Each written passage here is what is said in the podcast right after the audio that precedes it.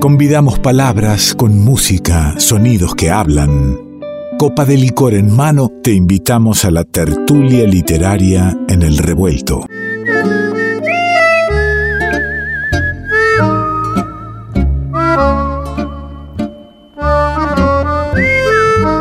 Y la tertulia en el revuelto convoca a la palabra poética. Y en este programa, si hablamos de palabra poética, te pido que subas un poquito la radio, abras las orejas, abras el alma y recibas la palabra, la voz de Natalia Sordi.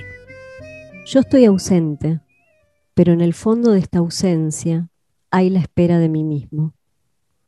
Y esta espera es otro modo de presencia, la espera de mi retorno. ¿Cómo le va, querida amiga? ¿Cómo anda, Simona? Así que qué alegría esta espera que se hizo, que, hizo arribo. La, la esperábamos hace tiempo para poder charlar un rato y bueno, inicia esta charla con un poema que, que trae ese, eso tan común, ¿no? Porque vivimos esperando algo, sin embargo detestamos la espera. Bueno, vamos a hablar un poquito a ver de, qué se trata la espera. Eh, abrí con el fragmento inicial de un poema de Huidobro, de Vicente, que se llama La poesía es un atentado celeste.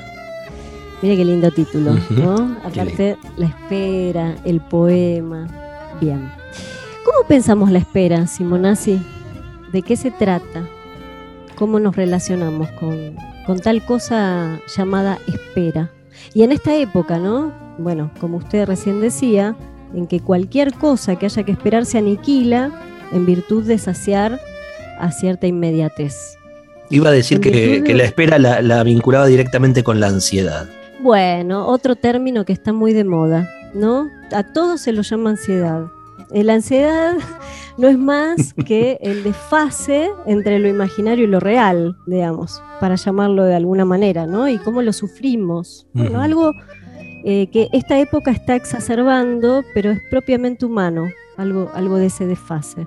En esta época cualquier cosa eh, se aniquila, decíamos, en virtud de una avidez de consumo también, ¿no? ¿Se acuerda? Habíamos hablado de esto en, un espacio de tertulia de, sobre la inmediatez. Una lógica de contexto donde el ya es una expresión privilegiada, no importa ya a qué, pero ya, ¿no? ¿Quién era el que decía, no sé lo que quiero, no sé lo, que quiero, pero lo quiero ya, sí, claro. Eh, bueno, eh, que sea ya y que precipite eh, sin demora una respuesta y aplaste lo que trae de verdadero la dimensión de cualquier espera, ¿no? Como decía el poema de Huidobro recién, lo que retorne.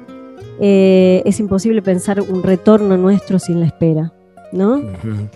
Entonces, eh, ¿cómo pensarla? Que parecería que está fuera de época, además, la espera. Estamos fuera de época hablando de esto, Simonazzi.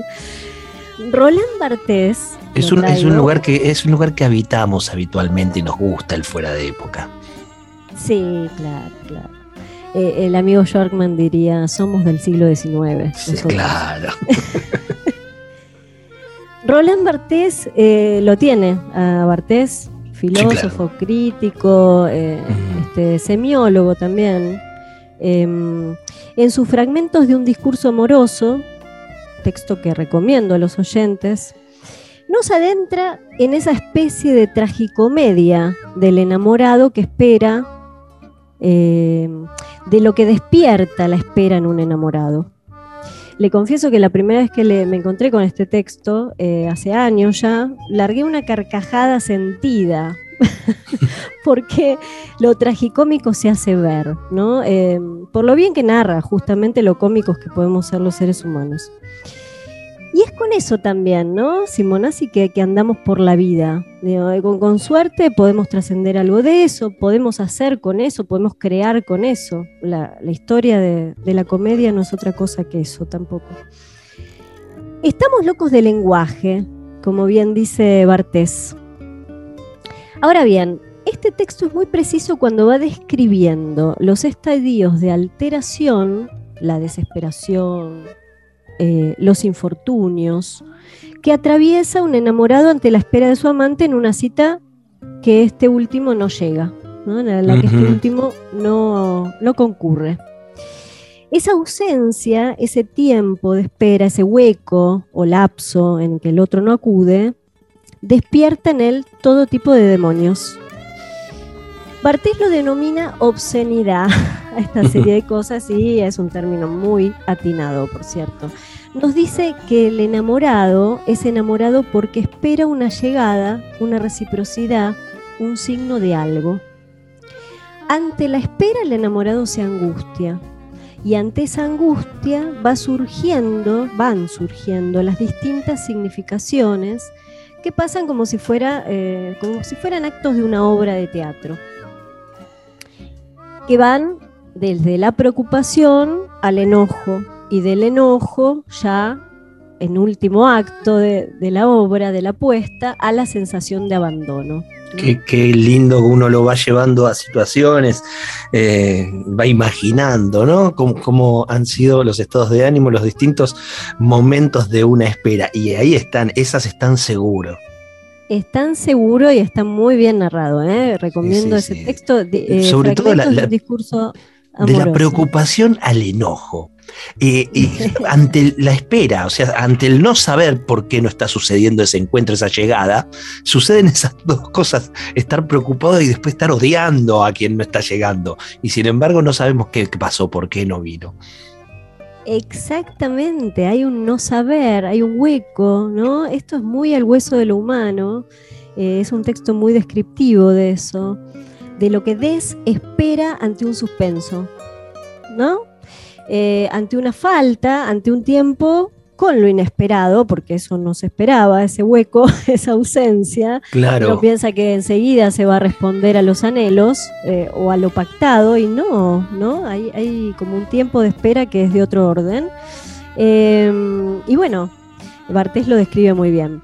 Eh, dice que el enamorado plantea siempre la misma pregunta. Mira qué interesante esto. El enamorado plantea la pregunta si es amado seré amado.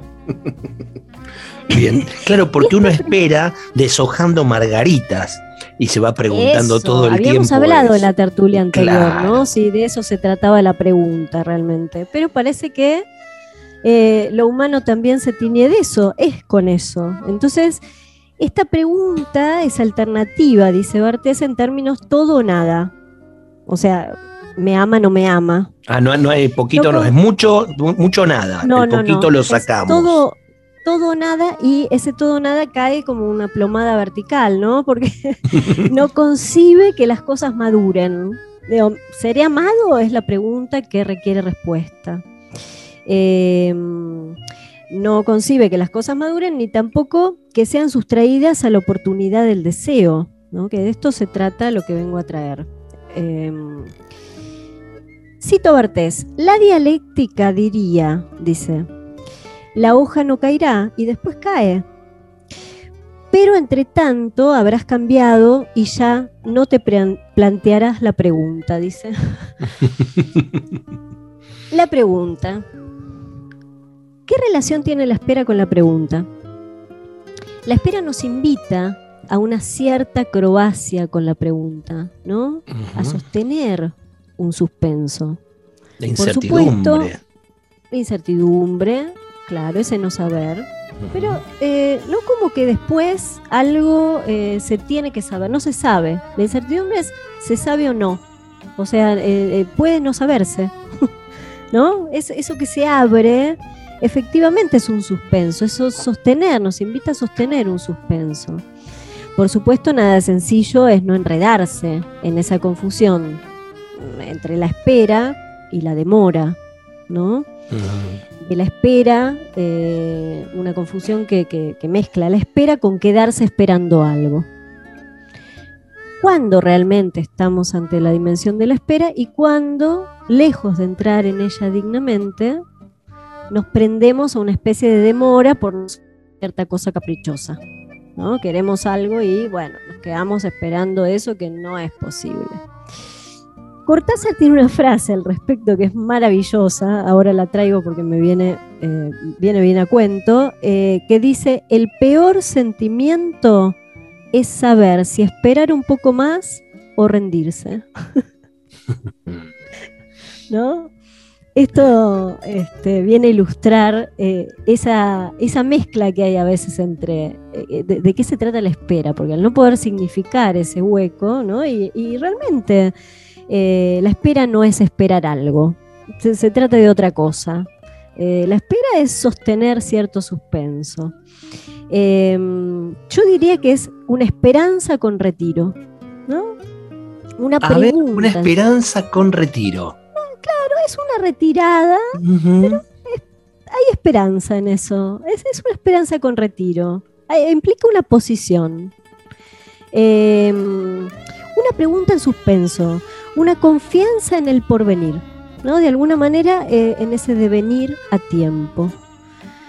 Andu Formantel, que es la psicoanalista y filósofa que, vengo leyendo hace unos años, eh, este, francesa que, tanto me gusta leer. No sé si la he traído a este espacio alguna vez. No la recuerdo. En su libro Elogio del Riesgo nos habla de ese suspenso que trae la espera. Hay un capítulo que lo dedica a eso y se llama En suspenso. Y nos dice que esperar, suspender, es también lo que intenta el psicoanalista dejar que se desnude en esa espera el hilo de una verdad que no podría ser exigida. Esta es la dimensión de la espera, ¿no? Eh, la espera, esperar, el equilibrio como un funámbulo. Esta palabra la trae ella en este, en este texto. El funámbulo es el, que, el acróbata que va por la cuerda floja, ¿no? Eso es eh, el funámbulo. Eh, como una semilla espera para devenir árbol eh, las coordenadas de su maduración. Esperar dignamente el instante que nunca lo propio de la vida precipita, sino que llega como el café de la mañana o como cualquier otra cosa que estaba allí para llegar a tiempo. Qué lindo. Hasta aquí estamos. Qué lindo, qué, eh, linda imagen. Pero además, mientras pensaba, ¿no? cuando decía esto, de esperar en el psicoanálisis, eh, la espera no, no es muy de, este tiempo, de esta sociedad eh, capitalista, donde enseguida nos, nos va a propiciar de algún otro método, artículo o, o lo que fuera, con el que rápidamente podemos resolver las cosas sin necesidad de tanta espera. Pero claro, no, no, ah, por eso digo estamos fuera de época, pero es algo a, rescatar, porque indefectiblemente eh, se trata de lo humano también, ¿no? De, tocar algo ahí del tiempo, del tiempo, del tiempo y de la vida, que también es con la espera. Sin dudas, sin dudas. Eh, cierro con un texto, un poemita mío, un pequeño poema. Maravilloso. Te espero, aún cuando te he esperado. Mis manos han bordado el tiempo con tu nombre. El tiempo, o un desierto que se abre como un mar en la boca. Es largo este hilo de silencios que lleva la aguja filosa mientras teje con su lana fría al acróbata del amor. Cuánto le agradezco estos, estos ratos que esperamos habitualmente en el programa para encontrarnos, charlar y reflexionar juntos. Gracias, Sordi.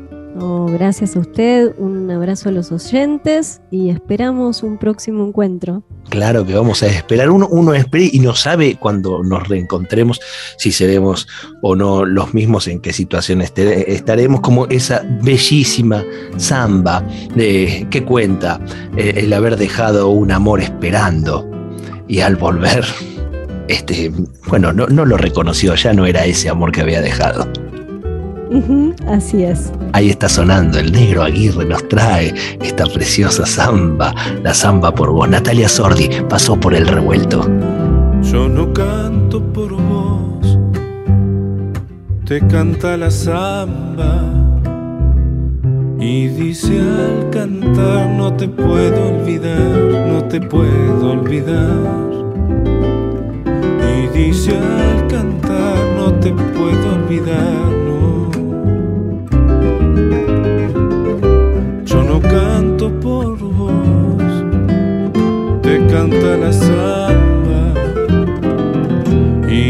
cantando así, canta para mí, canta para mí. Y cantando así, canta para mí, canta para mí.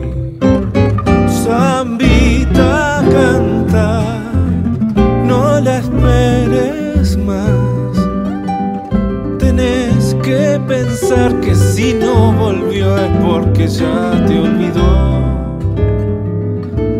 Perfuma esa flor que se marchitó, que se marchitó.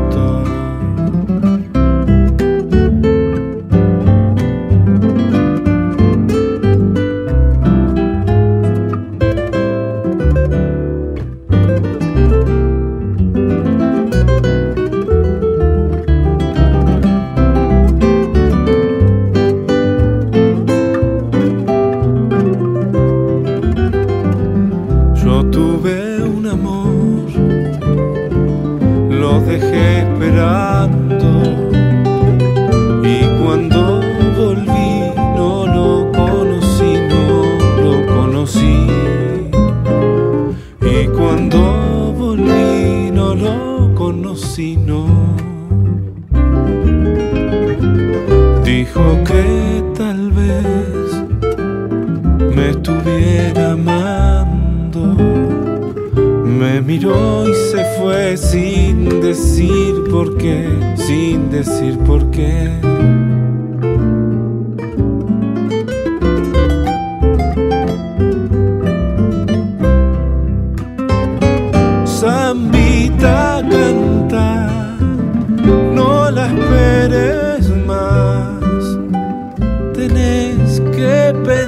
Que si no volvió es porque ya te olvidó. Perfuma esa flor que se marchitó, que se marchitó.